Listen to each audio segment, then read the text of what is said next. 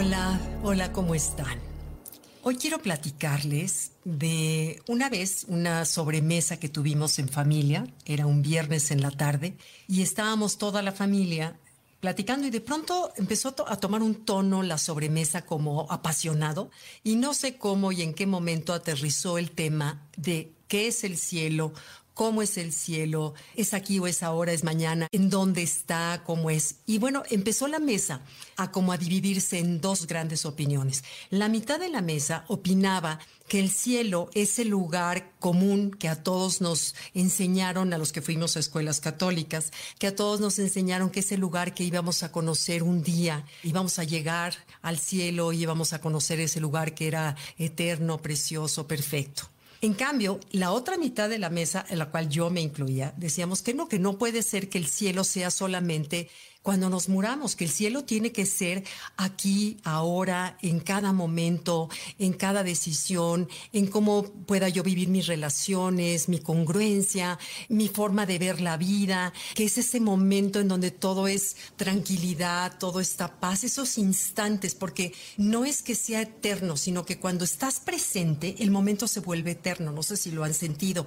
Por ejemplo, cuando ves a tus hijos en una escena jugar precioso, o cuando estás en familia, todos a lo brindando por un cumpleaños o estás viendo un atardecer o te abraza tu pareja o tu mamá o tu hijo, quien quieras que adores, cuando te fundes en ese abrazo, que por instantes todo está bien, aunque no lo esté, porque la vida siempre hay problemas, pero en el instante que te desconectas y encuentras esa paz interior, es como esos instantes de cielo, que pareciera chistoso porque al mismo tiempo que estás metido dentro del instante, porque se hace eterno, al mismo tiempo pareciera como si te alejaras y lo vieras como de una película y apreciaras ese momento como algo especial. Y no es que sean momentos nada más en los cumpleaños, sino son los momentos cotidianos, simplemente requiere de traernos al presente, de respirar y de darnos cuenta de la belleza de la mañana, del abrazo, de lo que sea, darnos cuenta y en ese momento es en donde el cielo o probaditas del cielo aparecen.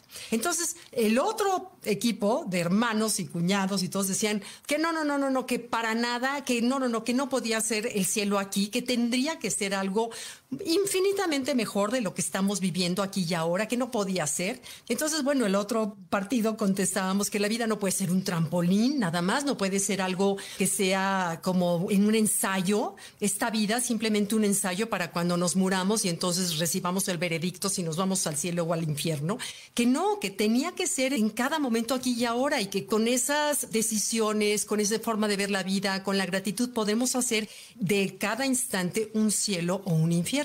Entonces, bueno, recordé un cuento de los Vedas, de cómo hay una ley universal muy antigua desde el Kibalión que dice que como es arriba, es abajo, como es adentro, es afuera. Y por ejemplo, lo ves cuando estás en un lago, por ejemplo, y ves el reflejo del horizonte y el cielo, cómo se ve exactamente, pero volteado al revés en el lago. Ese es un ejemplo muy gráfico, muy visual de lo que realmente sucede. Por ejemplo, ese universo interior que tenemos en cada célula, molécula, plaqueta, órgano, sistema que tenemos, eso mismo se replica a nivel universal. Los planetas, las constelaciones, las estrellas, los agujeros negros, todo eso no es más que un macro de nuestro micro. Es exactamente así de misterioso y así de infinito. Entonces, bueno, me acordé de este cuento de los Vedas, que creo que le podría dar respuesta a lo que es el cielo que decía que cuando Dios creó al hombre, dijo, a ver, lo más valioso del hombre es el alma. ¿En dónde la podemos esconder para que no lo dañen? Es lo más sagrado. ¿Dónde podríamos esconderlo para que nadie lo pueda dañar? Entonces, que dijeron, bueno, si lo escondemos en la luna, lo van a encontrar. Si escondemos el alma en el fondo del océano, la van a encontrar. Entonces dijo uno de los dioses, ya sé, porque no lo escondemos dentro del corazón de cada hombre. Ahí nadie lo va a descubrir. Perfecto. Así es como se crea el alma y que el cuerpo decidieron que sería solamente una casa de espejos que reflejaría lo que hay en el exterior. Entonces cuenta la leyenda que la primera casa de espejos que hubo, el primer paseante que pasó por la casa de espejos fue un perro.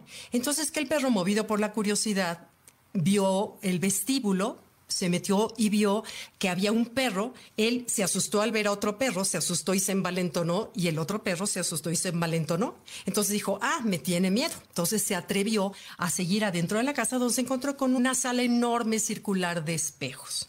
Entonces se encontró con muchísimos perros. Entonces ya le dio miedo al perro y empezó a estar agresivo y a mostrar agresividad. ¿Y qué pasó? Que todos los perros de ese salón empezaron a mostrar agresividad y el perro salió corriendo muerto de miedo. El segundo que pasó enfrente de la casa fue un monje.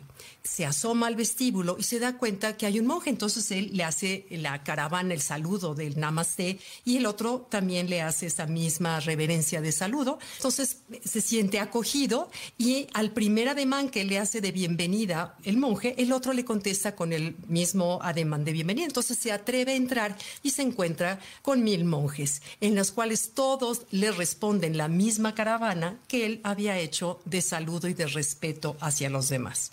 Y bueno, lo que nos quiere decir esta leyenda, que si la vemos es lo más cierto que hay, lo que nos da como lección es que el mundo es un reflejo de nosotros mismos. Es exactamente igual. Como es adentro, es afuera.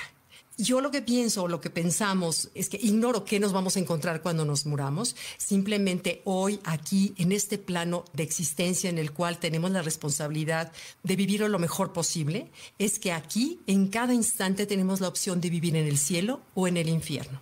Y está en cada decisión, en cada pensamiento, en cada acción, en cada relación que podamos tener, podemos tener un cielo o un infierno, y está en nosotros porque el mundo solamente nos va a reflejar lo que somos, es un espejo de nosotros mismos. Entonces, bueno, me acordé de este cuento de Vedas que hace mucho algún maestro nos platicó y se me quedó grabado, y como es cierto, ¿no? De como respuesta a esta discusión que teníamos entre la familia de qué es el cielo, pienso que el cielo, sabe Dios qué habrá después, pero por lo pronto tenemos la responsabilidad de crearlo aquí y ahora.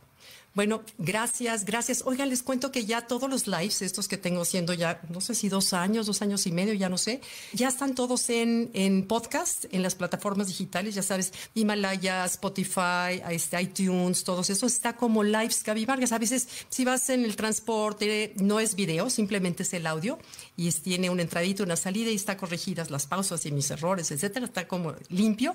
Es bueno, les platico para, por si les interesa. Gracias, los leo a todos. Muchas gracias. Bye.